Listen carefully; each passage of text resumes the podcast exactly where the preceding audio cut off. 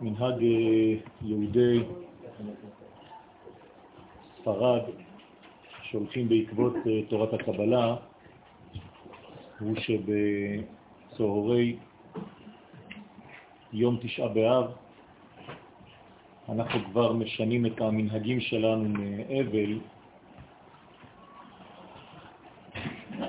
ומתחילים לנהוג אה, כבר מנהגים של אה, המחשה של בניין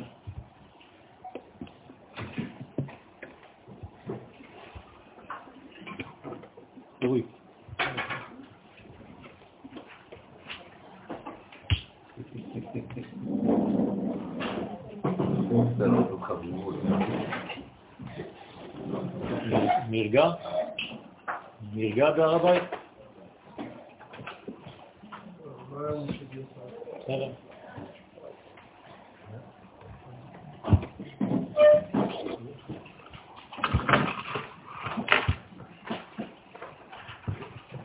הסיבה שאנחנו משנים את התפיסה שלנו בין הליל תשעה באב לבין היום של למחרת ובמיוחד אחרי הצהריים הוא בעקבות מאמר חז"ל שהמשיח נולד בתשעה באב.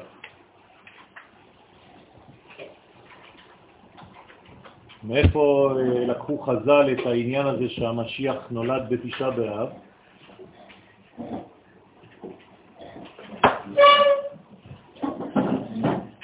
המקור לדבר הזה הוא מעצם העובדה שבקומת עשר הספירות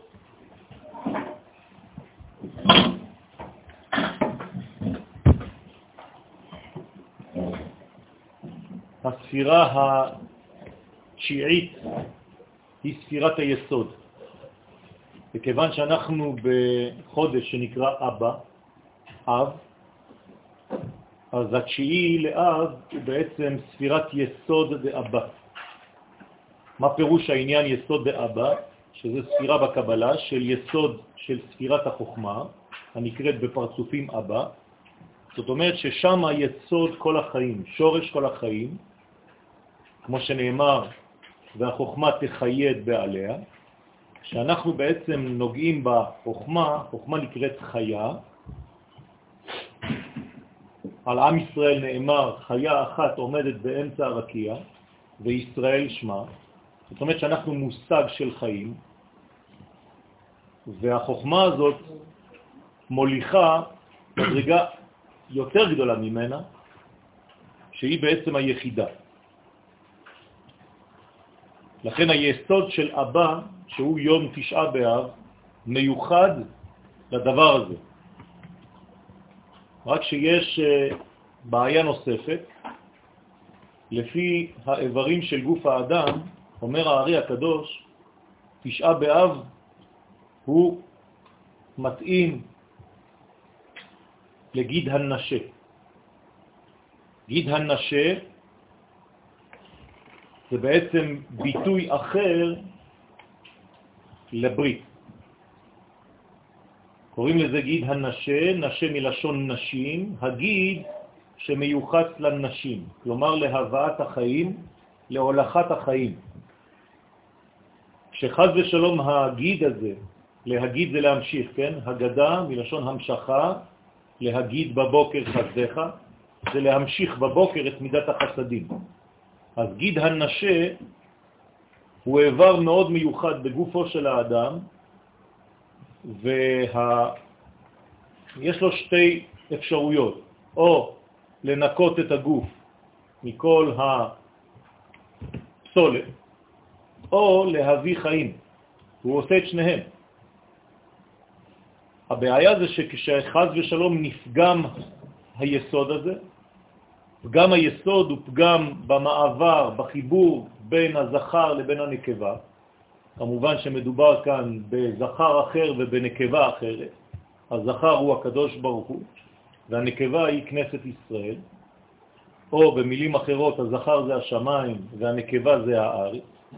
וכשחז ושלום יש גם בנקודה הזאת של החיבור, אז גיד הנשו הופך להיות גיד של נשייה.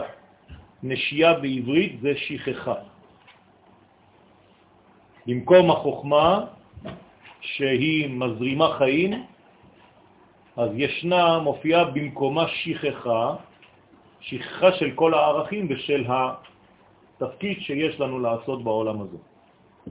תיקון היסוד הוא תיקונו של תשעה באב.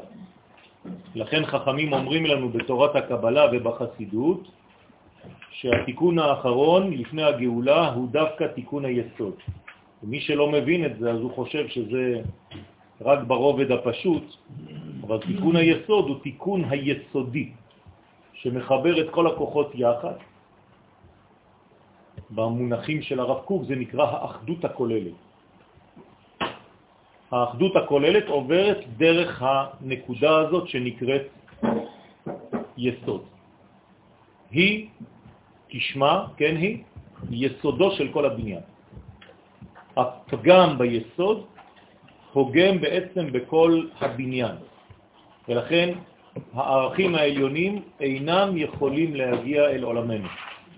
תיקון הדבר הזה, כבר למדנו שהשורש של המילה תיקון זה אורות שמתחברים לתוך הכלים שמתאימים להם, זה נקרא תיקון, תיקון זה אור וכלי, אז התיקון זה פשוט להחזיר את המצב הנורמלי, חדש ימינו כקדם, כפי שהקדוש ברוך הוא חשב, כפי שהקדוש ברוך הוא תכנן.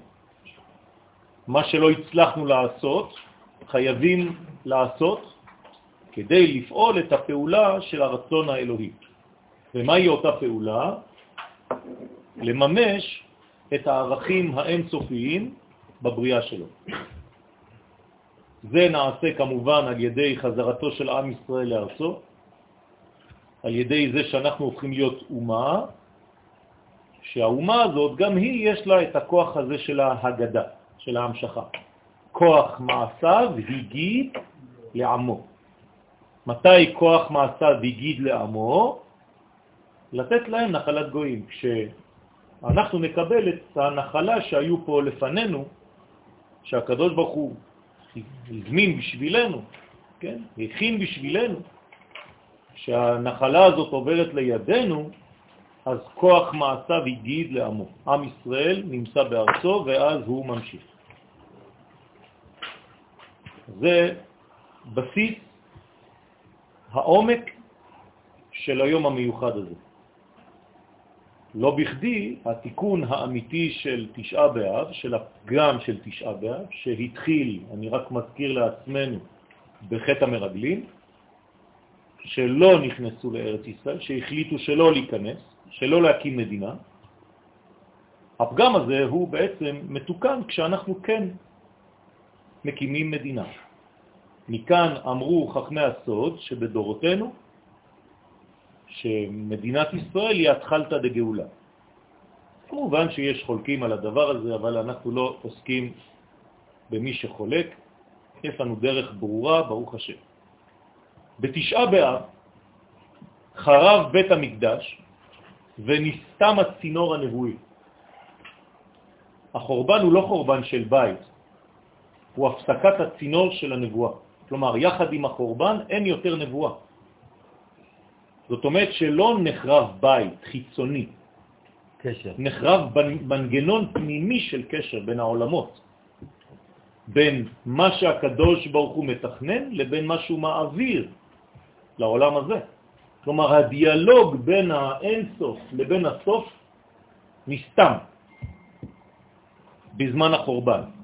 זה חורבן הרבה יותר כולל מאשר חורבן של אבנים, של עצים. זה רעיון פנימי שצריך לשחזר אותו. והרעיון הוא כמובן הנבואה. עולם בלי נבואה הוא עולם בלי מלכות, שהרי כל פעם שיש מלך, יש נביא. אם אנחנו רוצים מלך, צריך נבואה. ולכן כשהנבואה חוזרת, גם המלכות חוזרת. זה סימן לחזרת המלכות. בהכרח היא לפניו? ביחד. כל דור שלא נבנה בית המקדש בימיו, אומרים לנו חכמים, כאילו נחרב בימיו. זה בתלמוד הבבלי, אבל בירושלמי זה עוד יותר חמור מזה. בירושלמי במסכת יומא, פרק א', הלכה ה', כאילו אנחנו בעוונותינו החרבנו. זאת אומרת שזה הרבה יותר גרוע. הבבלי עושה לנו הנחה. אומר לנו, אם לא נבנה בית המקדש בדור שלנו, כאילו הוא נחרב בדור שלנו. נחרב, הוא לא אומר לך מי. הירושלמי לא עושה טובות, לא עושה הנחות. הוא אומר, אנחנו החרבנו את בית המקדש של היום. עובדה, הוא איננו. במילים אחרות, חזרנו בצורה כזאת או אחרת על אותה טעות שגרמה לחורבן. כל זאת, כיוון שסיבת החורבן עדיין לא הופנה, הופנמה במלואה. נכון שיש חלקים, אנחנו לא רואים את הכל בשחור ולבן, אנחנו יודעים שיש תהליכים. אבל אם דה פקטו הדבר עדיין לא מומש, אנחנו צריכים לשאול את עצמנו שאלות. שאלות במה שנוגע לחברה שלנו, לסדר החברתי, שאלות במה שנוגע לאהבת חינם שלנו, אולי אנחנו לא מספיק טובים אחד לשני, שאלות במה שנוגע ליחסים היותר קרובים, היותר אינטימיים, בין איש לאשתו, וכמובן למדרגות שהן הרבה יותר כלליות מזה. אני רוצה לסכם בצורה מאוד סכמטית, אם יום הכיפורים הוא יום של תשובה אינדיבידואל, תשעה באב הוא יום של תשובה קולקטיבית. זאת אומרת שזה חג לאומי. מועד, קרא עליי מועד, תשעה באב הוא מועד, אנחנו לא אומרים תחנון בגלל שזה יום לאומי, ולכן זה לא יום של הדתיים. ואז מי שלא דתי לא קשור לתשעה באב. זה לא ככה עובד, רבותיי. תשעה באב הוא היום הלאומי פר אקסלנס. החורבן הוא לא חורבן דתי, המקדש הוא לא מקדש דתי. צריך להרחיב את הרעיון הזה ולהבין ולשדר ולחנך שאנחנו מדברים על תופעה לאומית. וברוך השם, אני רואה התקדמות בדבר הזה. אנשים יותר ויותר קולטים שמדובר, שאכן מדובר בדבר חברתי. השיבוש בהבנת הקשר בין העולם הזה לבין בוראו, כשיש שיבוש כזה, כשמתחולל שיבוש כזה, הוביל לתחושת עוצמה של האידאה הלאומית בניתוק ממקורה האלוהי. זאת אומרת, שכשלא מבינים את הרעיון, כשהקשר הזה בין הקדוש ברוך הוא לבין העולם הזה לא מספיק חזק, לא מובן, אנחנו לא מתגעגעים כי אנחנו לא מבינים מה חסר לנו, גם בתשעה באב, גם אם אתה צם, אנשים לא מבינים בכלל מה באמת חסר, הם צמים כי הם דתיים, או שאמרו להם, שהם נהגו לצום בתשעה באב. אז מה שמעניין זה רק מה אסור ומה מותר. זה השאלות שאתה מקבל. אף פעם לא קיבלתי בטלפון באיזה מסרון שאלה יותר גדולה. האם מותר לי לעשות ככה? אני אישה בהיריון, האם אני מניקה, אני זה, אני זה. זה, זה, זה הכל קטן קטן בשבילו. למה אין שאלות?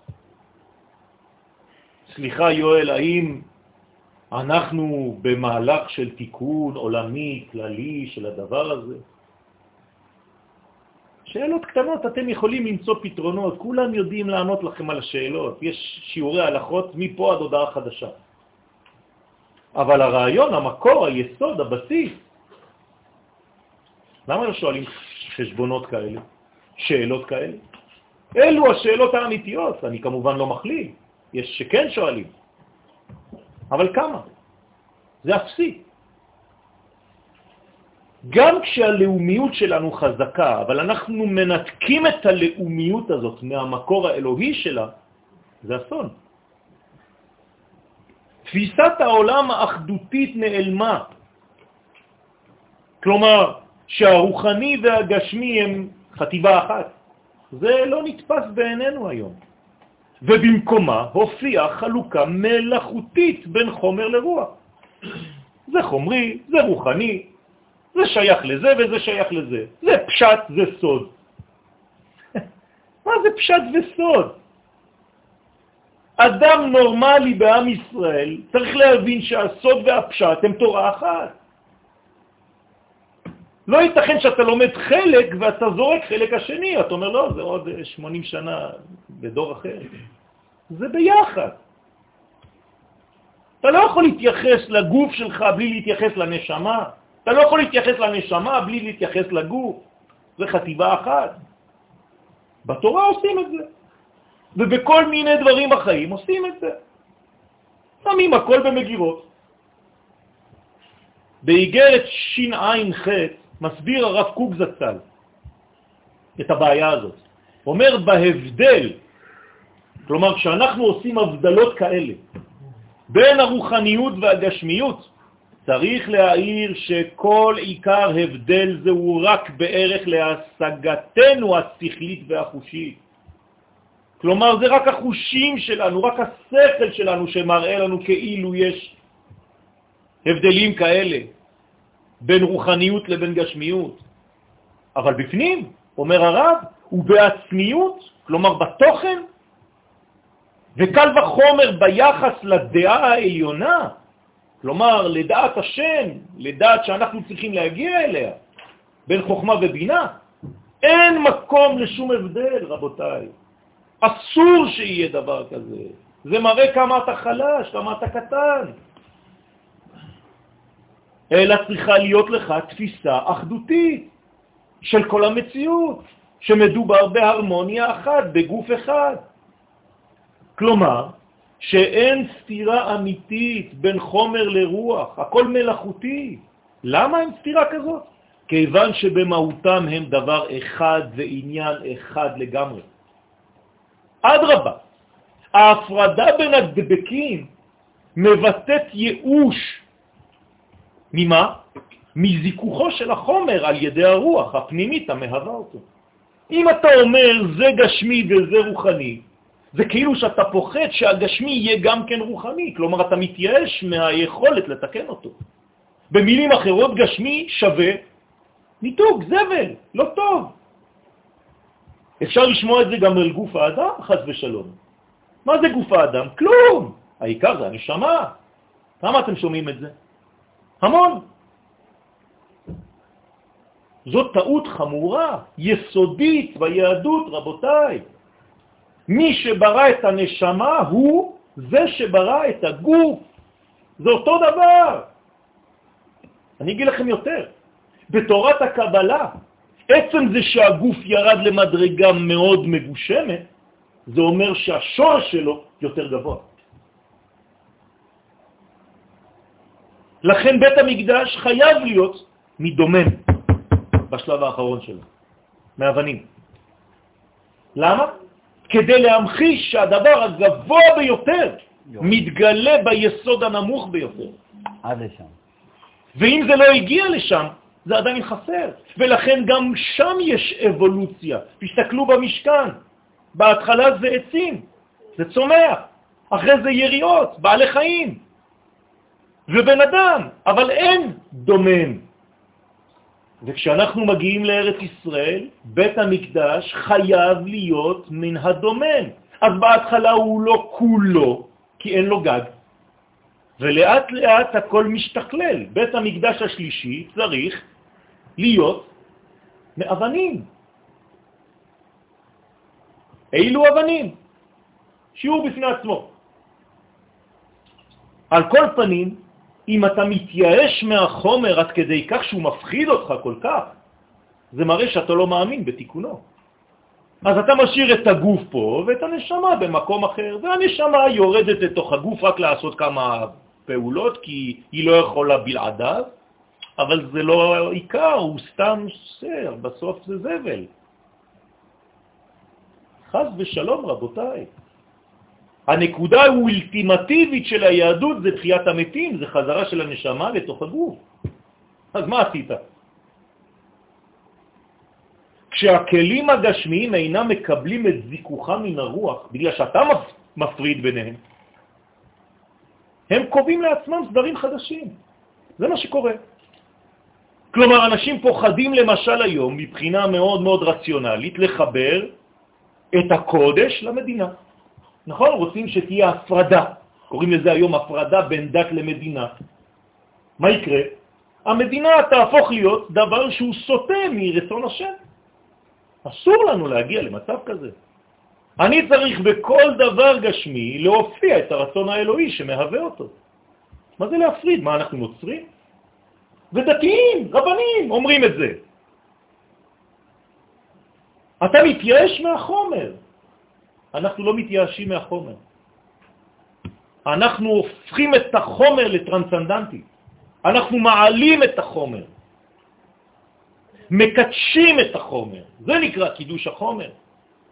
אם לא, אז אין מה לעשות עם החומר. תשתמש בו, וכשהוא לא משמש אותך, תזרוק אותו לזבל.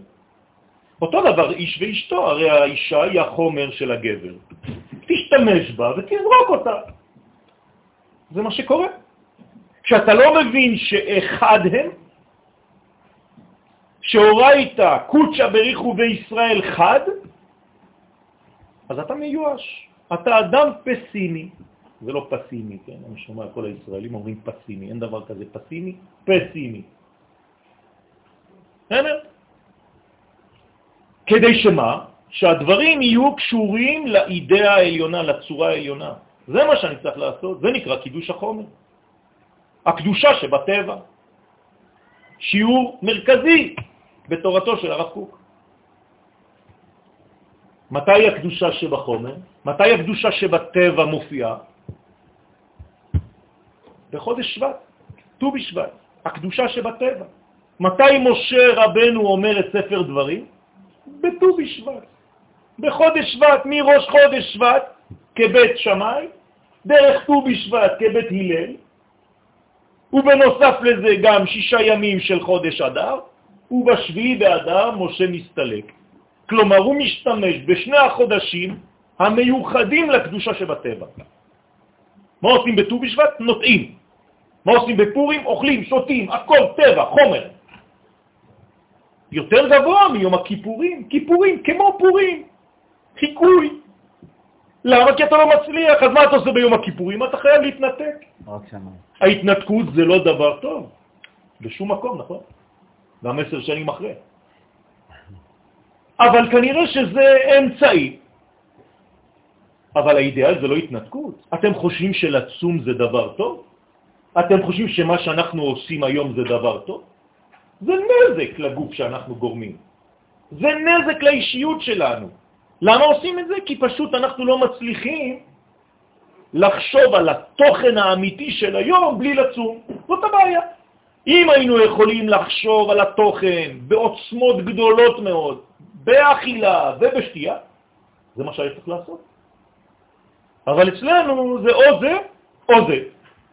כלומר, כל עוד ואתה לא מלאך, לבוש ולבן, אתה לא מרגיש שזה יום קדוש. אה, יום הכיפורים. וואו, בשמיים. זה גלותי. כי לא בשמיים היא. זה לא האידיאל. זה שלבים כשאתה עדיין קטן ולא מצליח להוריד את השמיים ולעשות מן הארץ הזאת שמיים. מתברר בהרחבת הרעיון הזה שמדובר בפחד עמוק מן הגאולה עצמה. רבותיי, אנחנו פוחדים מהגאולה. פוחדים מהגאולה, ואני אנסה בעזרת השם מבחינה פסיכולוגית לנסות ולגעת בנקודות האלה. למה אנחנו כל כך פוחדים מהגאולה? למרות שאם תשאל ברחוב כולם רוצים, אבל אם תחקור ותחפור, יש פחד, יש חשש. מהעצמאות? יפה מאוד. יש פחד מלגדול, יש פחד מלהיות אחראי, יש פחד מתיקונו של עולם. מתאים לנו לחיות בראש קטן כזה, אני עם העולם הקטן שלי, כן, אני עושה את ההלכות שלי, תשעה באב, חמישה איסורים, זהו, אני מסודר. פחד הנובע בעיקר מן החשיבה הלא נכונה שהיהדות אינה קשורה למימד העולם, כלומר למימד של מקום. אנחנו חושבים שיהדות מה זה? זמן ונפש. כלומר, אם אתה שומר על הימים הטובים, פסח, שבועות, סוכות, אתה אדם דתי מאוד, ואתה מקיים בנפשך אוכל כשר, ואתה ממש פועל על המידות שלך והכל, אתה יהודי מסודר. בשביל מה אני צריך מקום? זאת הבעיה הראשונה שנולדה בעם ישראל עם חטא המרגלים. שהיהדות אינה זקוקה למקום. כלומר, היהדות היא דת. ודת לא זקוקה למקום, נכון. אפשר להיות בפריס ולהיות יהודי טוב, שומר שבת ושומר חגים, ויש לו חגורה כדי לא לטלטל. זהו. בשבת. הרי שנים תחמנו את היהדות לשני המימדים האחרים בלבד, הזמן והנפש. אלפיים שנה זה נמשך. סגרנו את היהדות רק במונחים של נפש ושל זמן. אם זה היה באמת אמיתי, התורה הייתה צריכה להסתיים בפרשת יתרו. שהרי בפרשת יתרו הנפש הייתה מתוקנת וקיבלנו כבר את התורה. בשביל מה אני צריך להמשיך את התורה? למה התורה ממשיכה? כי חסר מימד, חסר מקום. הנביא יחזקאל מגלה לנו שזוהי הגדרתו של המושג חילול השם. הנה חילול השם. ככה מחללים את השם, רבותיי. כלומר, חילול גילויו של הקדוש ברוך הוא בעולם כשעם ישראל אינו נמצא על אדמתו. ולכן מטבע הדברים הוא אינו פועל את יהודו לספר תהילת השם כראוי. כי איפה הוא יכול לעשות את זה? רק במקום. לא מספיק שיהיה לו שמירה על החגים, על המועדים, ולא מספיק שהוא יהיה תלמיד חכם. לא מספיק. איך אני יודע? הנה, הקדוש ברוך הוא אומר את זה בעצמו, דרך הנביא. או שצריך לזרוק גם את יחזקאל, אני לא יודע. בפרק ל"ו אומר השם יתברך דרך הנביא יחזקאל, ואחמול על שם קודשי, אני חייב לחמול על שמי, אשר חיללו בית ישראל בגויים, אשר באו שם. לא בגלל שהם לא היו דתיים, לא בגלל שהם לא שמרו שבת, לא בגלל שהם לא אכלו כשר, פשוט כי הם היו שם. רבנים, צדיקים, שומרי תורה. מה, אתה לא מקשיב לנביא יחזקאל? וקידשתי את שמי הגדול. אני לא רוצה שם קטן, אני רוצה שם גדול. אדוני בציון גדול. שם הוא קטן, אז מה אתה משאיר אותו שם? אתה עוד שמח כי אמרו לך שבמקום שגלו ישראל גלתה שכינה. זאת אומרת, איזה כיף השכינה איתנו. אתה לא מבין שאתה הכנסת אותה לכלא? אתה חושב שזה חיובי, האמרה הזאת של חז"ל? וקידשתי את שמי הגדול המחולל בגויים, אשר חיללתם בתוכם. וידעו הגויים כי אני השם נאום אדוני אלוהים, ויקדשי בכם לעיניהם. אז איך הוא עושה את זה? פשוט, ולקחתי אתכם מן הגויים, וקיבצתי אתכם מכל הארצות. תגידו לי, מדובר פה באיזה מהלך דתי? בינתיים אני לא רואה שום מהלך דתי פה. המהלך הדתי יבוא רק בשלב השישי, רבותיי. תשימו לב, קודם כל וקיבצתי אתכם מכל הארצות, והבאתי אתכם אל אדמתכם, וזרקתי עליכם מים תאורים וטהרתם. זה הקדוש, הקדוש ברוך הוא עושה, הכל הוא עושה. מכל תומותיכם ומכל גילוליכם אטהר אתכם, אני. כביסה. כביסה. עצם זה שהבאתי, אני. אתם לא עשיתם כלום בינתיים.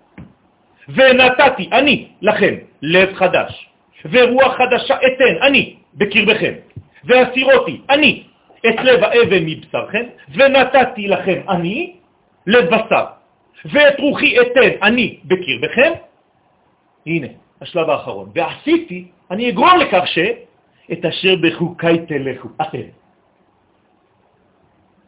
בסוף, אתם גם תלכו בחוקות שלי, ומשפטי תשמרו ועשיתם. זה לא מובן? במשך אלפי שנים נתפס החיבור בין מושגי הנפש והזמן לבין מושג המקום, כלומר הקמת מלכות ובניין לאומי בארץ ישראל, כמציאות מאיימת עבור כל מי שהפכו את היהדות לדת.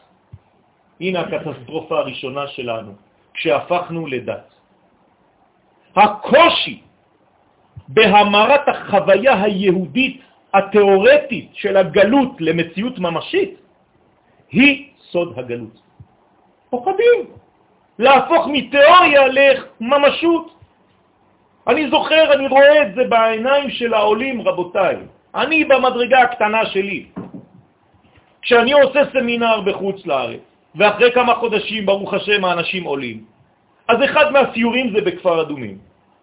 אז האנשים באים ואנחנו הולכים שם לגן הצוק עם כל החבר'ה. ואני מסביר להם, ואני מראה להם את המקומות, יחד עם התנ"ך ביד. הם לא מבינים. הם חושבים שזה היה תיאוריה, אין מקומות כאלה. אני אומר להם, פה היה ירמיהו הנביא, פה זה הגלגל מעבר לזה. הם לא מבינים, הם חושבים שזה הכל כזה כמו סיפור של שהגיעה. מה הם אומרים לי, מה זה קיים? יש טריטוריה? אפשר לראות את המקומות האלה? מה אתם חושבים, רבותיי? איפה אתם חיים? וכן הוא הקושי. אתם יודעים שבחיזמה פה, זה היה המקום שהכהנים היו גרים פה? כל הכהנים שהיו עובדים בבית המקדש היו גרים בחיזמה. חס... כן, עז מוות. עז מוות היו קוראים למקום הזה, כי עזק המוות אהבה. שם היו מכינים את כל הכלים מאבן בשביל את בית המקדש. מי מתייחס לזה בכלל? וכן הוא הקושי במעבר בין הבחינה המכונה יעקב לבחינה החדשה והעליונה הנקראת ישראל. מתי זה נעשה השינוי הזה? שינוי זה דרש מאבק לילי ארוך שנמשך עד עלות השחר, שחרה של הגאולה. ומתי הוא היה? ביום העלייה של יעקב לארץ ישראל. נכון? יעקב חוזר לארץ ישראל, אומרים לו בשדה תעופה, דרכון, הוא מוציא דרכון, יעקבי. אומרים לו, לא, אתה לא יכול להיכנס לארץ ישראל. אומר, מה אני צריך לעשות? בושידו. אתה חייב לעלות למדרגה, זה לא עובד. אם אתה לא ישראל, אתה לא יכול להיכנס לארץ. אה, באמת? אז מה עושים? מאבק. טוב, תביא. מאבק כל הלילה. ההוא מסכן בא לשדה תעופה, התקלח לפני, נקי, מתחיל להיכנס לארץ ישראל, מאבקים, בלגן, מתחיל להזיע, אומר חשבתי שזה יהיה קל. אומר לו, לא, אתה צריך לעלות לקומת ישראל, לא מקבלים שם יעקב. אם אתה גלותי במנטליות שלך, אתה לא יכול לעבור את המעבר הזה, מעבר יבוק. כלומר, כל אחד מאיתנו דורש, נדרש, למאבק הזה כדי להפוך מיעקב לישראל. להפוך מיהודי פרטי ליהודי כלל ישראלי. הפחד הדתי טוען את ההפך הגמור. לשיטתו, כן, של הדתי, במרכאות, הוא דווקא נאבק נגד חילול ערכי הקודש, שעלול להתעורר בהקמת מדינה ריבונית על כל תכסיסיה. כלומר, כשתגיע לארץ ישראל, מרוב שצריך להתעסק פה במדיניות, התורה שלך תחלש באופן אוטומטי. אבל זה המאבק. כן, אבל לך תסביר את זה. לי אמרו, הרב שלי, שהיה הרב שלי אז, אל תעלה לארץ לפני העלייה, כי אתה תאבד את כל התורה שלך. אמרתי לו, אתה תאבד את התורה שלך. אולי כבר איבדת אותה, אם אתה אומר לי דברים כאלה. הייתי חוצפן.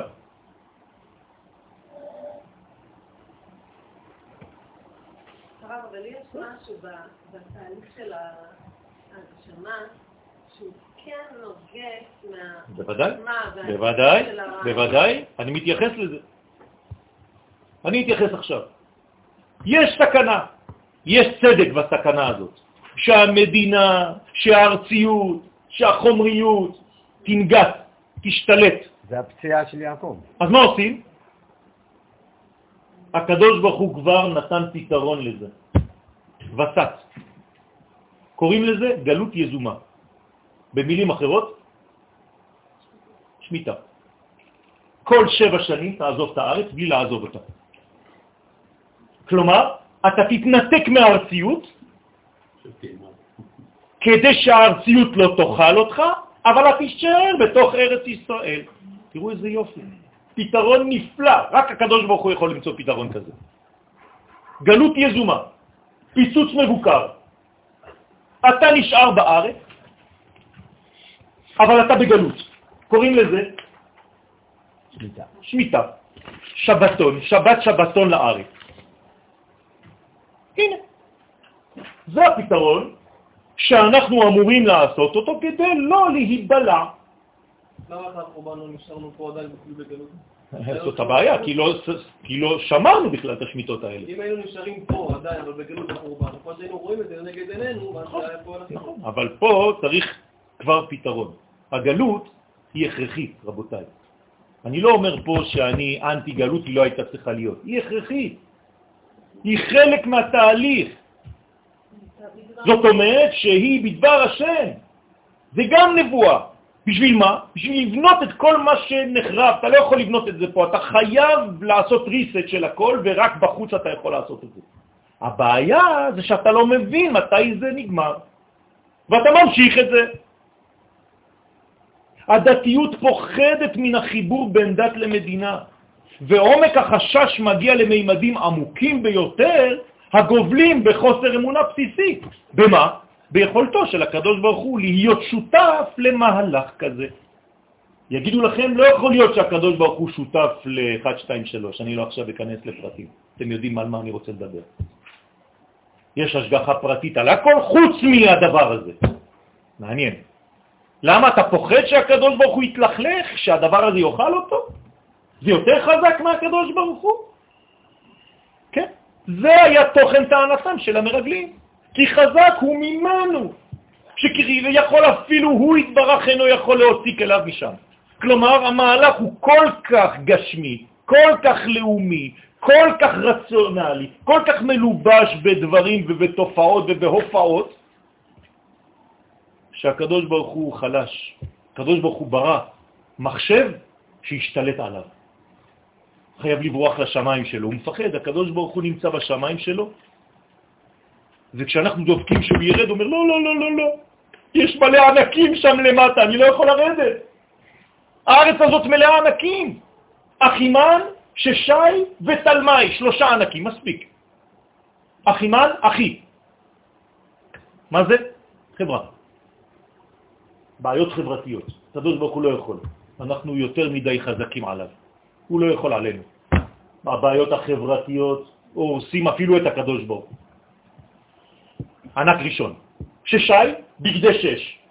חז"ל, מלחמה. כלומר, בעיות של ביטחון. קדוש ברוך הוא לא יכול להיכנס לבעיות ביטחוניות, חייב להישאר בשמיים, אל תערבו אותי עם הבעיות האלה, אני לא יודע לעשות דברים כאלה, אני דתי. ענק שלישי, תלמי, תלמים, אדמה. כלומר, כלכלה, בעיות כלכליות. קדוש ברוך הוא לא מסוגל לעזור לנו בענייני כלכלה. איך, אבל הם עברו את כל העניין של... זה בדיוק העניין. מצר ים וזה. תשימו לב, אני לא אומר דברים, אני פשוט אומר לכם מה שהזוהר הקדוש אומר.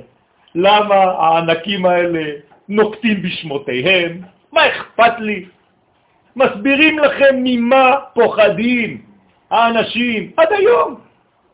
למה לא, פוח, לא באים לארץ כולם בבת אחת? עכשיו הרב קנייבסקי אמר. אה, אז כולם אומרים עכשיו זה הגיע הזמן. לפני חודשיים לא, אבל עכשיו שהוא אמר כן. למה? מעניין, לא? עכשיו באנגליה, תלכו לישיבות שם. כולם רצים בישיבות כמו עכברים כדי להכין עלייה עכשיו, כולם. למה? בגלל שהם קיבלו, והרב קיאניבסקי, אם הוא אמר אז זה בסדר. ומי שאמר לפני לא. בסדר, ברוך השם, לכל דבר יש זמן. לא אכפת לי, איך שזה יבוא. אני אוהב גם את זה. שלא תבוא שואה. אבל, לא תבוא, אבל תשימו לב מה הפחד. הפחד הבסיסי זה מה אני הולך לעשות שם. אין עבודה. או יש עבודה. בעיות של צבא. מה, אני אשלח את הילדים שלי לצבא? בעיות של ביטחון, יורים. או בעיות חברתיות. הישראלים האלה לא מתורבתים, כן? הנה, שלושה ענקים. תמיד אותו, אותה בעיה, רבותיי, שום דבר לא השתנה. הם חדש תחת השמש. כלומר, שהקדוש ברוך הוא ברא עולם שהתגבר כביכול ועלה על בוראו. כלומר, מי ניצח? העולם ניצח את הבורא. הבורא כבר לא יכול. עד כדי כך שקוראים לו בורא, בוא וראה. רק יכול לראות, מרחוק. אל תיכנס לעולם הזה. רש"י אומר את זה. לא יכול להכניס אצבע בעולם הזה כדי להוציא איזה חפץ שהוא שכח פה. מרוב שהקדוש ברוך הוא פוחד. תראו, במידה גדולה מאוד של אירוניה, כן, אצל רש"י. מה, האמונה שלה, אני לא אוהבת, אז מה היא... זה נקרא חוסר אמונה.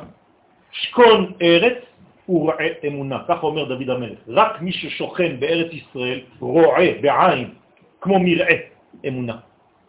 רבי נחמן מברסלב אומר את זה, יש לי חוברת שלמה על ארץ ישראל, שכל מה שהוא כתב, אם הוא היה יודע מה זה ארץ ישראל, כי הוא לא היה פה, וכשהוא בא, הוא אמר, כל מה שהייתי כותב הייתי משנה הכל. עכשיו גיליתי מה זה.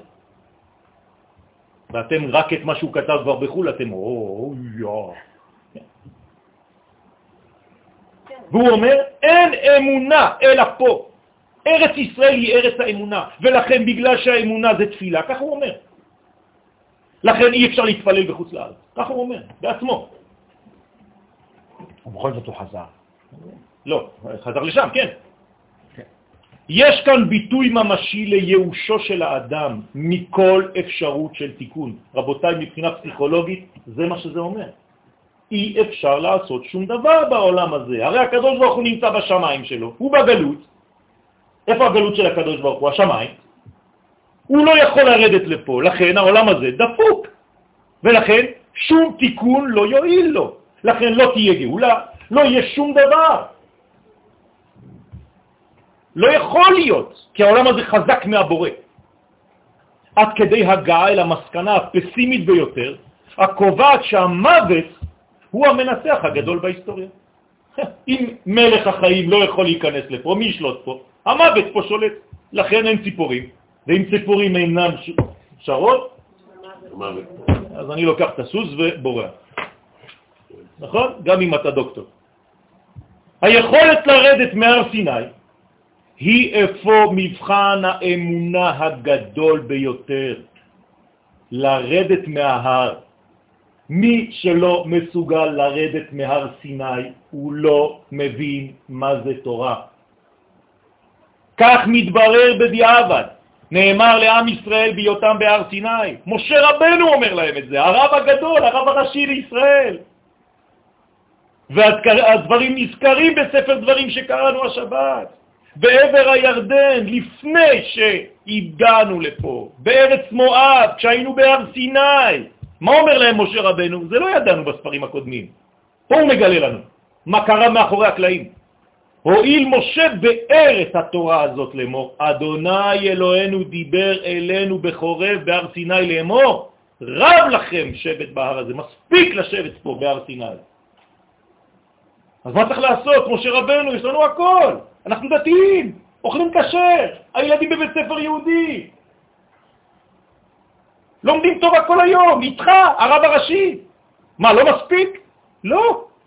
אתה רוצה להביא לי עכשיו ישיבה שהיא דומה להר סיני? איזו ישיבה בעולם יכולה להגיע לקרסול של ישיבת הר סיני? שום ישיבה. והיא, מהישיבה של הר סיני, משה רבנו אומר להם, תרדו משם כבר, רב לכם, נמאס. על אחת כמה וכמה, על כל מה שקורה בעולם, לא? מה צריך לעשות? תקנה מזוודה, תנו וסעו לכם. ובואו הרי מורי ואל כל שכנה בערבה בהר, איפה אתה אוהב? בשפלה, לך לשפלה, בנגב, לך לבאר שבע, בחוף הים, לך לנתניה. העיקר שתהיה פה, לא אכפת לי איפה אתה הולך. ארץ הכנעני והלבנון, עד הנהר הגדול נהר פרת. ראה, כלומר, בשביל מי שלא הבין, עוד הוא לוחץ. בצרפתית אומרים סמטה. כל הספר הזה זה עוד פעם, ועוד פעם ועוד פעם. ראה נתתי לפניכם את הארץ הזאת, את הארץ. בואו ורשו את הארץ אשר נשבע אדוני לאבותיכם, לאברהם, ליצחק וליעקב, לתת להם ולזרעם אחריהם. אתם לא מבינים את זה? והרמב"ן קובע מזה הלכה, שזה מצווה לכל הדורות. גדול אחרון המקובלים. כמובן שהירידה מן ההר הייתה אמורה להיות מלווה בכל ערכי הקודש. לא אומרים לך לברוח מההר, תוריד את מה שקיבלת בהר. שזכינו להתפגש עם כל הערכים האלה בגובה המציאות האידיאלית. בשביל מה קיבלת את זה? כדי להקים על ידי ערכים אלה את מלכות השם בעולם הזה דרך הכניסה לארץ ישראל והקמת שלטון ישראלי. אני אומר ישראלי לא מהישראליות, ישראלי זה ישראל, זה השם שלנו האמיתי. שיש בו גם עניינים של כלכלה וביטחון, מה לעשות? ככה מנהלים עולם. אז מה, בגלל שיש כלכלה וביטחון זה כבר ש... מוקצה? שיקסה? איפה אתה חי? כשזה מעניין אותך זה כבר לא מוקצה. אתה יכול מכונית מפוארת עם וילונות שחורים, זה בסדר. יש קצת בעיה בנושא הזה היום, היום. מדינת ישראל מייצרת מוחות עילאיים בכל הנושאים, ברפואה, בכל, בכל, מבחינה... הבנו, כל המחשוב והכל. איך אני, כבן אדם פשוט, יכול לומר לאותו בן אדם, תשמע, עם כל הכבוד לך, נכון שאין מספיק עבודה פה בארץ לאותם אנשים, וזה נתון, מה אני יכול להגיד לאותו בחור? מה אני יכול להגיד לאותו... שהוא יכול להיות הבן שלך. הוא יכול להיות הבן שלי, לכולנו. יוצרים מוחות ממש רציניים, ועובדה שהם נמצאים הרבה הרבה נכון, שם. נכון, נכון. הראייה שלנו צריכה להיות גדולה. הראייה שלנו צריכה להיות יותר ארוכת טווח. לא צריך להיות אנשים קטנים. אם היינו כאלה, אם היו אלה שהקימו את המדינה עם עין כזאת, היו באים, נשארים שעתיים ובורחים כולם, נכון? מה זה? זאת אומרת, גם הם ידעו שצריך לבנות פה מנגנונים כאלה. ועם כל המוחין האלה, כל המוחות האלה, כן? זה כואב. נמצאים, בוודאי שזה כואב, אבל זה חלק מהתהליך, מה לעשות? אף אחד לא אמר לנו שהדבר הוא פשוט, הוא קל. זה לא בגלל שאני אומר לכם פה את האידיאל, זה אומר שהיישום שלו הוא פשוט. לא אמרתי דבר כזה אף פעם. אז מה אנחנו אמורים לעשות? אמרתי שזה עובר דרך קשיים, נכון, אבל הקשיים האלה בונים אותנו, מחשלים אותנו, וזה מה שגורם לנו להיות מי שאנחנו בסוף הזמן ולהיות שורדים, כשכולם כבר נעלמים מן העולם. כשאתה לוחץ על חלק מהגוף שלך, תהיה לך בלוטה בסוף. זה מה שעשו לנו. כולם לחצו עלינו, נהיינו בלוטה. הבלוטה הזאת עכשיו יותר חזקה מכל החלקים בגוף, מה לעשות? הם גרמו לנו את זה.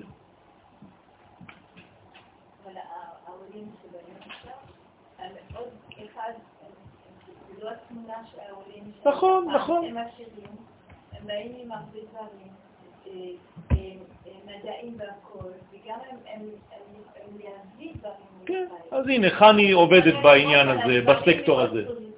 נכון. מה שאני רואה שזה משהו אחר. זה ממש, זה גם כן, זה עוד תמונה. ברוך השם. יש מקום, יש עבודה, יש יש דברים בזה. צריך לראות את זה לא כמו לפני.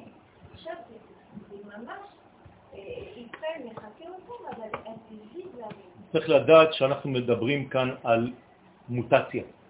הכל זז כל רגע.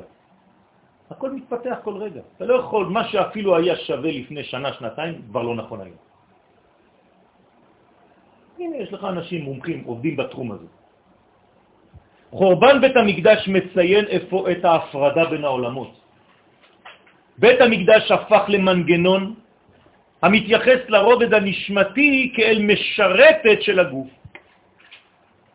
לא, ככה הפכו את בית המקדש. כלומר, מה זה בית המקדש?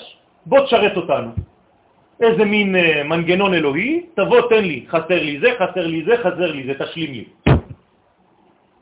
זה, זה, זה היחס לאלוהות? זה היחס לנשמה שלך? זה מה שקרה בסוף בית המקדש, רבותיי. לא החריבו בית. איך אומר המדרש? בעניין שרוף שרפת, בעניין חרוב החרבת. הכל היה כבר חרוב, זה לא בגלל שאתה רואה בניין שהוא נמצא. החורבן פתח תקופה של ניצול האור העליון בלי כלים. בתורת הקבלה זה נקרא שבירת הכלים, חז ושלום. למשוך כלים, למשוך אורות, למשוך חוכמה בלי חסדים, בלי כלים הראויים לקבלתו, והקלקול היה בלתי נמנע. חורבן הבית הוא סימפטום להידרדרות המוסרית של ישראל. לנפילתו של העם במלכודת הרעיון האלילי המפריד בין כל חלקי המציאות. לא רואים את ההרמוניה, רואים כל אחד את האינטרס הפרטי שלו. אין קהילה, כל אחד יש לו איזה קריזה קטנה, אז הוא עושה איזה משהו בצד. רבותיי, אתם חז ושלום גורמים לניתוק, לפירוד. אל תפרוש מן הציבור. זה חשוב מאוד, בכל הרבדים.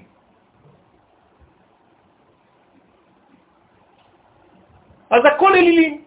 כל כוח קטן הופך להיות אליל. כלומר, לכל דבר יש כוח, אין כוח אחד אחיד ששולט על הכל, כל קבוצה יש לה כוח משל עצמה. זה עבודה זרה בבסיס. הגלות מתייחסת לכל כוח כאל אלוה העומד בפני עצמו. דרך אגב, האלוה הזה יכול להיות מחופש לרעיון של קודש. אני רציתי לעשות דבר טוב, אבל אתה לא רואה שאתה שובר את הקהילה? זאת בתמורה לראייה הנכונה של כל היש כאחדות אחת, כוללת. זה היהדות, זה הרעיון היהודי האמיתי. הרעיון האלילי הוא יסודו העמוק של הקלקול שהוביל לחטאים של עבודה זרה, של גילוי עריות ושל שליחות דמים בבית ראשון. לשון הרע מתחיל, דברים שמדברים. אני לא נכנס לפרטים, כל אחד יודע על מה אני רוצה לדבר בעולם הקטן שלו. עבודה זרה מלשון לזרות, לפזר, במקום לאחד. שליחות דמים זה לשון הרע, גילוי עריות זה יחסים לא נכונים למציאות. כלומר, אתה כבר לא יודע מה שייך לך ומה לא. לא סתם ללכת עם אישה אחרת. תצאו מהרובד הפשוט הזה. זה הרבה יותר עמוק, גילוי עריות. זה שאני נמצא במקום שאני לא צריך להיות בו, ואני חושב שאני עושה דבר טוב. ושנאת חינם בימי בית שני. חורבן הבית הוא חורבנה של האות ב'. מה זה חורבן הבית? חורבן הבית. בית, תכתבו בית, בית. כלומר, חורבנו של הכלי. הכלי הראשון בהיסטוריה זה האות ב'. התורה מתחילה בכלי, ב', בראשית. כלי קיבול. היסודי עליו מושתתת כל הבריאה. אם לא היה ב', האלף לא היה מתגלה. האות ב' עומדת ביסודן של ג' הבחינות, עולם, שנה ונפש. זאת אומרת, איפה שלא תחפש, במקום, הב' זה הבניין של המקום. בשנה בזמן, הב' זה הבסיס של הזמן, כי הזמן הוא פלורלי, שניים. והנפש אותו דבר, אני פה ואתה שם, אני לא יכול להיות אתה ואתה לא יכול להיות אני. לכן זה מבוסס על שניים. גם מימד המקום, גם מימד הזמן וגם מימד הנפש. יום תשעה באב מציין את הפנייה האנושית אל ערכים זמניים שהם ריקים מתוכנו של הנצח. זה מה שהוביל לתשעה באב, רבותיי. אמרתי בתחילת הדברים שזה יסוד שאין לו מלכות. זה הספירה התשיעית, תשעה באב, איפה העשר? זה עשר זה מלכות, אין עשר. הזרע הולך לבטלה, חז ושלום. זאת אומרת, במקום להנציח, אתה מפזר, אתה זורה, עבודה זרה. לפני החורבן החל תהליך של התפוררות של כל מה שאפיין את עם ישראל ביסוד, ביסודו האלוהי. והדבר החמיר עד כדי כך שאפילו הזהרות הנבואה על חורבן הקרוב לא הועילו לתיקון המצב. היו נביאים, אמרו להם, זהירות. הדיבורים על החורבן ועל הגלות נשמעו הזויים. היית בא אצל האנשים, היית אומר להם, תיזהרו, יש משהו שהולך לקרות, רבותיי. עזוב רק עם השטויות שלך. למה? זה מפריע. כשמישהו אומר לך דברים טובים, אתה קונה. כשמישהו קצת בא ואומר לך דבר שהוא קצת מפריע, הנטייה הראשונה זה לדחות אותו. הוא מעצבן אותי. על רקע זה צמחו גם נביאי שקר במקום הנביא האמיתי. אז כל מיני נביאי שקר הבינו, אנשים חכמים קצת, אמרו, אלה רוצים לשמוע ככה, בוא ניתן להם. זה נביא שקר, שהתחילו להתנגש בנביא האמת. נביאי השקר שידרו מסרים של שלום, של שפע, כן? מזרח תיכון חדש, כל מיני דברים, נביאי שקר. מדינה פלסטינית על בסיס, כן, שני מדינות לשני עמים, של ביטחון, של יציבות, וכל אלה עמדו בסתירה מוחלטת ביחס לנביא האמת שנמאסו על כולם בגלל המסרים המאיימים אשר נשאו בפיהם. הרב קוק הסביר תופעה מורכבת זו בספרו למהלך האידאות בישראל. ספר הכרחי בכל בית יהודי למהלך האידאות בישראל. אומר שם הרב, חיי הציבור המקולקל עד היסוד, תשימו לב, בכוונה הוא אומר עד היסוד. כלומר, הוא נותן רפרנס כאן לספירה של היסוד של תשעה באב. ערו ערו עד היסוד בה. גם זה רמז. מה זה איכה? מה קראנו אתמול איכה? מה זה איכה? איפה אתה? אייכה. מתי נאמר האיכה הראשון בהיסטוריה? לאדם הראשון בגן עדן. ומה זה אומר אייכה? איפה אתה נמצא בעולם שהכנתי בשבילך? האם אתה קרוב לאידאות שלי? או שבנית לעצמך מנגנון אחר? סטייה מוחלטת מהרעיון שלי. אייכה. אתה חושב שאני לא יודע? מה זה אייכה? איפה אתה מסתתר? אייכה זה ראשי תיבות, אנוכי יודע כל הנסתרות. אין לך לאן לברוח. אני שואל אותך עליך, אתה, איפה אתה נמצא? אתה יודע איפה אתה נמצא? יכול להיות שינוי בסיסי, אנחנו, הבעיה היא שאנחנו מסתכלים כל אחד על עצמו וכל אחד רואה את עצמו. לא, לא היום, לא היום, כבר לא היום. גם היום. לא, אתמול בכיכר רבין בתל אביב, כבר לפני שנתיים, החלו פורומים של כל התנועות, לא רק של בני עקיבא, של הדרור, של הבונים, של הצופים, לא דתיים, הידברות. לומדים מגילת תשעה באב, איכה, ופותחים ומדברים כולם על הרעיון הלאומי של הדבר הזה. היום זה הרבה יותר גדול ממה שהיה לפני 20-30 שנים, רבותיי. יש תפיסה מחודשת של הרעיונות האלה. עדיין אנחנו כל אחד חי את החיים שלו. בסדר, נכון. כל אחד מסתכל על החיים שלו, ואחר כך אולי הוא מנסה להשתלט בקבוצה כזאת או אחרת. אולי אני מנסה לחשוב מלא רעיון, כן? שאולי השיטה למשל של, ה, של הקיבוצים, שאין בן אדם אחד לבד, כולם ביחד, קבוצה ביחד, היא יכולה לעזור בקידום התהליך הזה? הבעיה זה שהקיבוצים זה רק תהליך, כי הקיבוצים הם סגורים בתוך עצמם. אני אומר סתם, כך מודל. שוקי, שוקי, הקיבוצים זה אותו דבר, הקיבוצים זה אותו דבר רק ביותר מורחב. זה אותו רעיון. אוקיי, אבל זה כבר קבוצות זה לא נכון לעשות ככה, זה לא נכון. גם היישובים שלנו, כשיש יותר מדי ועדות ביקורת כדי להכניס אנשים, וזה יותר מדי מסובך, זה לא נכון. אני אומר גם את זה על גוש קטיף, רבותיי, אמרתי את זה לפני הגירוש. היו חברים, מלא חברים, שהיו שולחים לי, לא קיבלו אותי לשם, ולא קיבלו אותי לשם, ולא קיבלו אותי לשם, לגוש קטיף. ואמרתי להם, איזה אנשים, הם לא מבינים שאנחנו בינינו לא מקבלים, בסוף יוציאו את כולנו. זה מה שקרה. אז מה כן? לא. דיאלוג. זאת אומרת, חינוך. חינוך לאומי. ברמה יותר גבוהה. בכנסת, בתשעה באב, צריך להיות שיעור. שמישהו מביא את העניינים האלה ובודקים מה קורה ללאום שלנו, לאומה שלנו. הם עושים את זה כל השנה בצורות כאלה ואחרות. אבל כדי דווקא בתשעה באב להבין את הרעיון. אבל זה קורה, ברוך השם, אנחנו משתפרים. אמרתי לך, אתה לא תוכל אה, להוריד לי את ה- את האופטימיות. הכל משתפר, ברוך השם, הולך בטוב. שאנחנו חיים בישראל, הולך בטוב, בסדר, אבל בכל זאת, אנחנו צמים היום, ובכל זאת נכון, נכון. למה צריך לצום? כי זה עוד לא לשלם. נכון. נכון. אז השאלה היא איך אנחנו חיים פה, יש, טוב, יש, יש פה אנשים שהם הגיעו לארץ. אני נולדתי פה, אפילו לא בחרתי את זה באופן מודע עד שלב מאוד מאוחר. אבל איך אנחנו היום, אפילו כפרטים, רמה יקרה. קהילה, משנים משהו בחשיבה. רמה יקרה. עצם. זה שאת נפתחת. ואנחנו לומדים פה בתשעה באב במקום להיות כל אחד בבית שלו. עצם זה שהבאת לי את הבת שלך, וקרה לה סוויץ' בראש, ואחר כך היא הלכה לראות אולי מישהו אחר. זה ברוך השם, זה מבורך. אנחנו בונים, זה חינוך. ועם הילדים שלי. ואתמול הייתי צריך לשכנע את הילדים שלי למה צריך לצום. אני, בסעודה מפסקת, בסעודה שלישית. אומרים לי, אבא, למה צריך לצום? אין כבר טעם לכל זה. זה כבר נדחה ליום ראשון, אנחנו כבר לא בחורבן טוטלי. אמרתי להם, אתם צודקים. התשובה שלי זה שאנחנו בתהליך.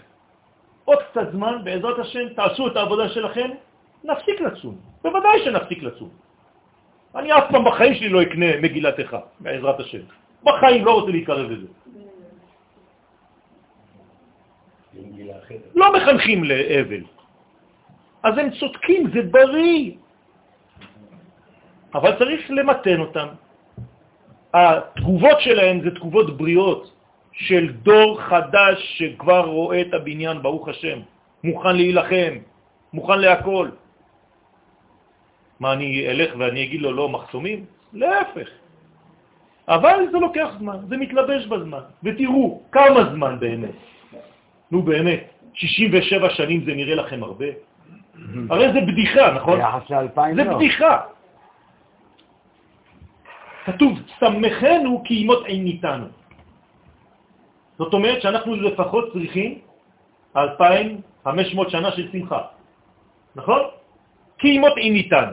אנחנו כבר מעונים 2,500 שנה, אנחנו צריכים לפחות אותו דבר.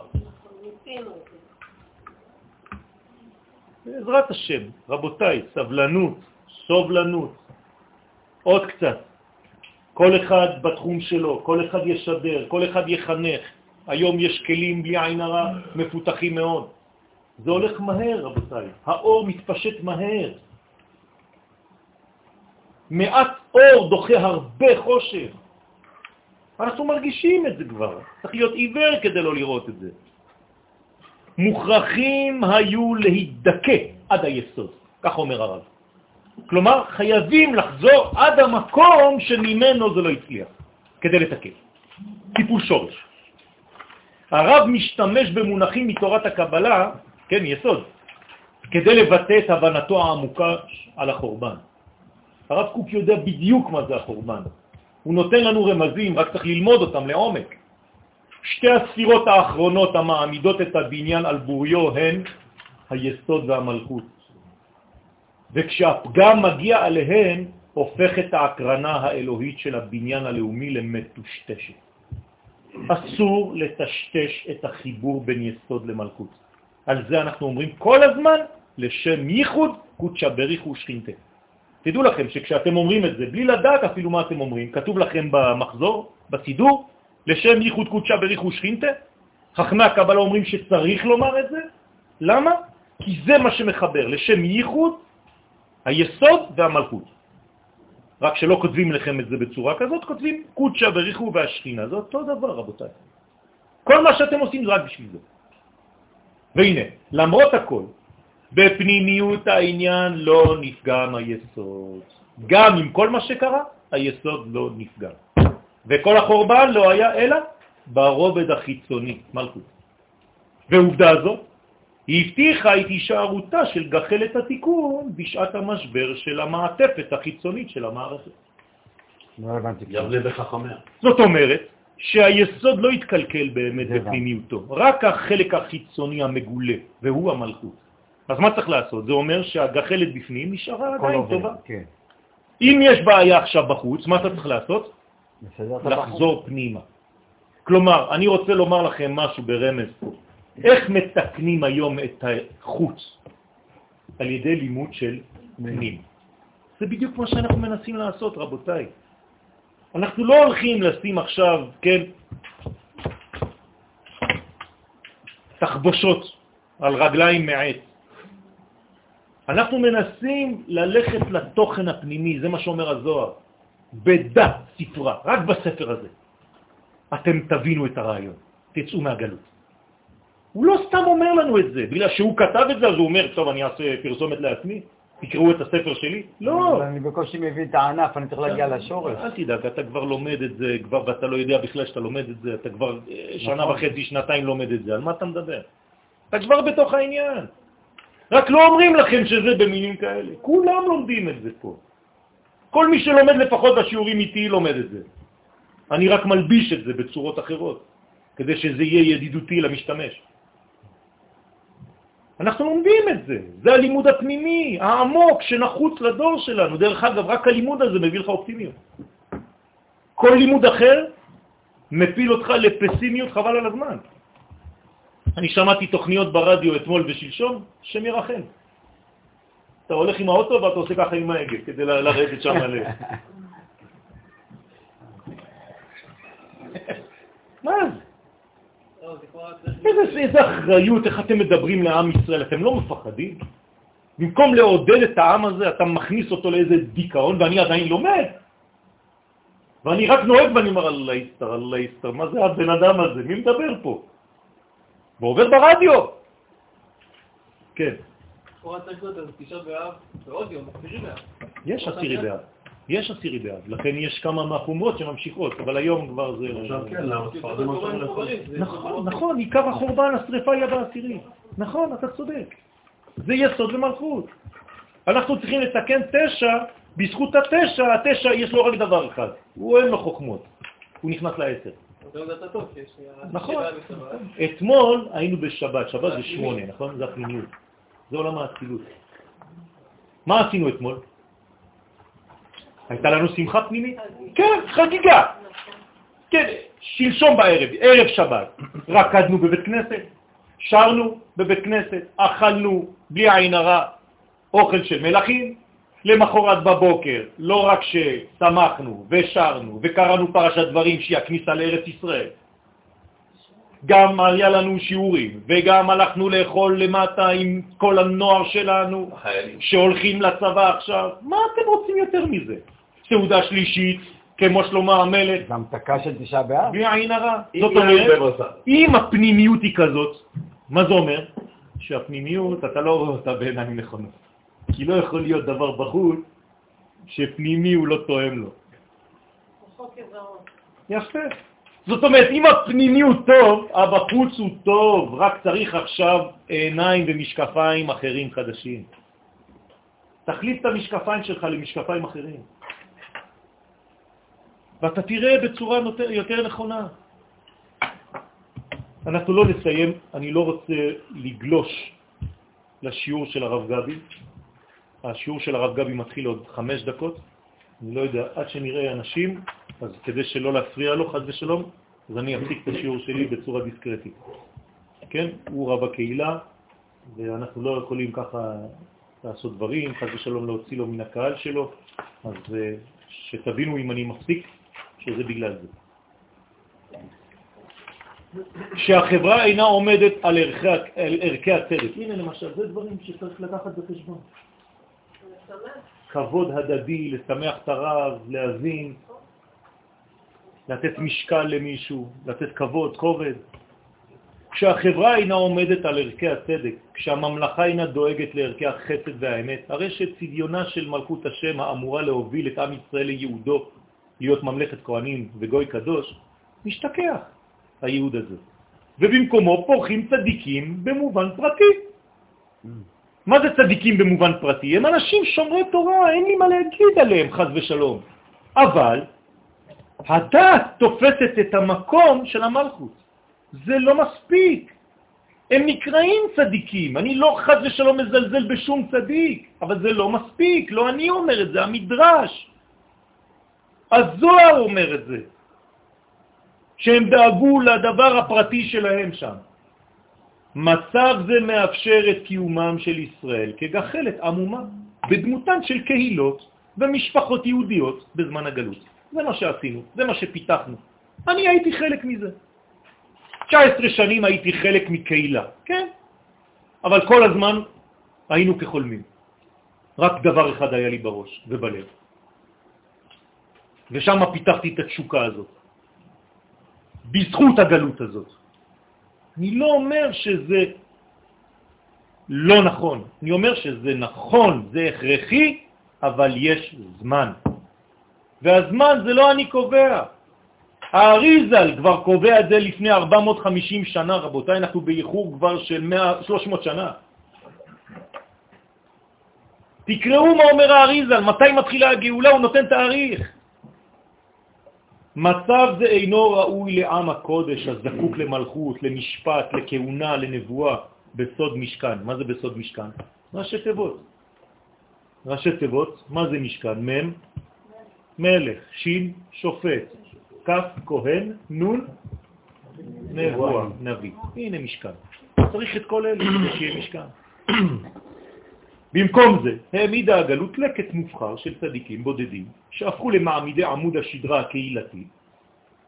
הגלות הרחיקה את עם ישראל מן המודעות היסודית של יהודו הלאומי של עם ישראל והגישה לו בתמורה את הדת, שמושג המשכן אינו מתגלה בדת. לא יכול.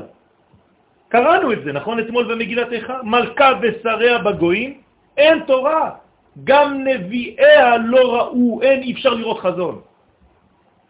והגמרא על זה אומרת בחגיגה, אין לך ביטול תורה גדול מזה, כשארץ ישראל לא יושבים על אדמתם. מה אתה רוצה יותר מזה, רבותיי? ביטול תורה, מה זה ביטול תורה? לא במובן שלנו היום, שיש לך שעתיים אז אתה רואה טלוויזיה. ביטול תורה, ביטלת את התורה, חז ושלום, ככה אומרים חדש. כאילו אין תורה יותר.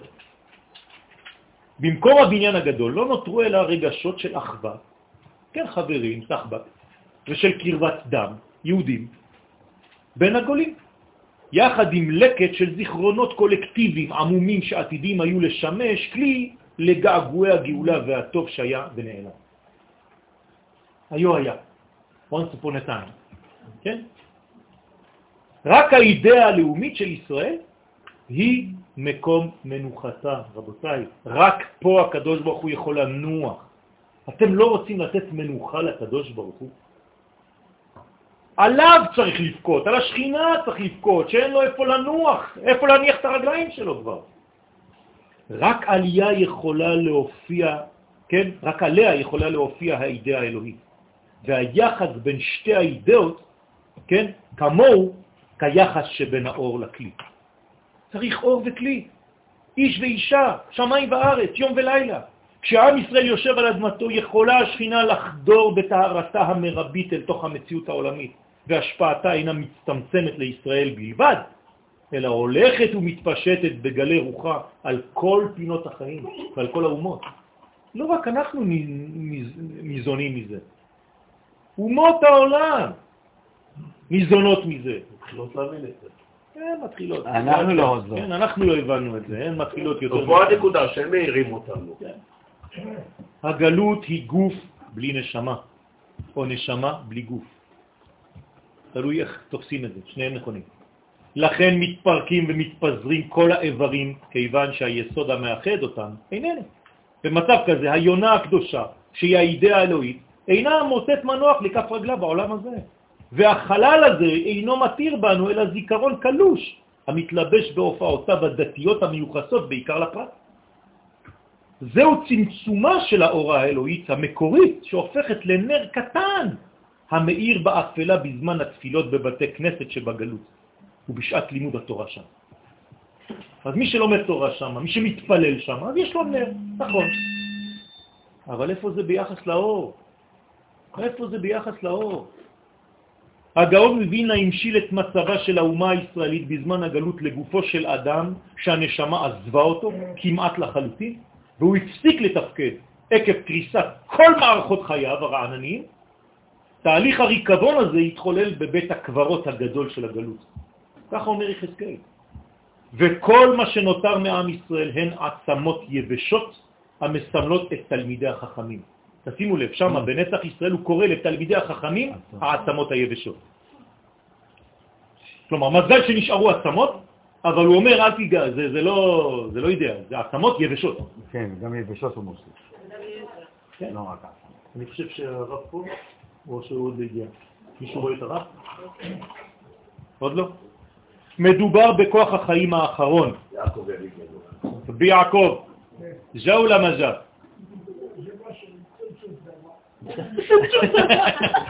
יפה, אפשר לדבר בצרפתית עכשיו. בצרפתית. מז'ה? קולנה. מדובר בכוח החיים האחרון. תודה רבה שנזכה בעזרת השם לבניין שלם ומחודש במהרה. תודה.